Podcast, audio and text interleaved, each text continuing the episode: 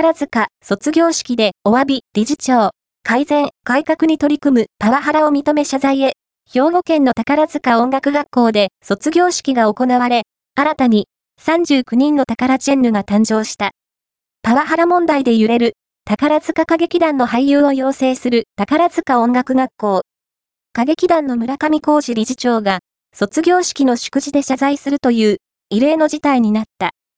宝塚歌劇団村上浩二理事長、昨年秋以降、お客様にも大変ご迷惑をおかけしながら、皆様にも大変ご心配とご不安をおかけしましたけれど、しっかりと改善、改革に取り組んでいきたい。安心して皆さんが舞台に立つことができるように取り組んでいきたいと考えております宝塚歌劇団では、2023年9月、劇団員の女性が死亡した。自殺とみられている。遺族側は、長時間労働に加え、上級生からヘアアイロンを額に押し当てられるなどのいじめやパワハラがあったと訴えてきた。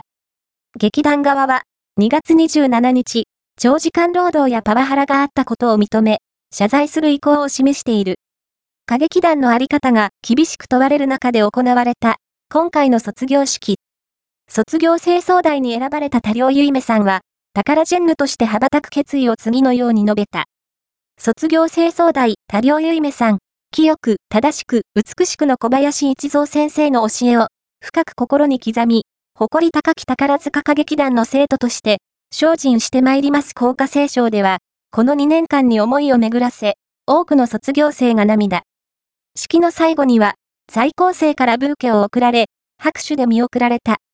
音楽学校から巣立った39人の卒業生は、3月30日から始まる月組の公演で、タカラジェンヌとしての初舞台に立つ。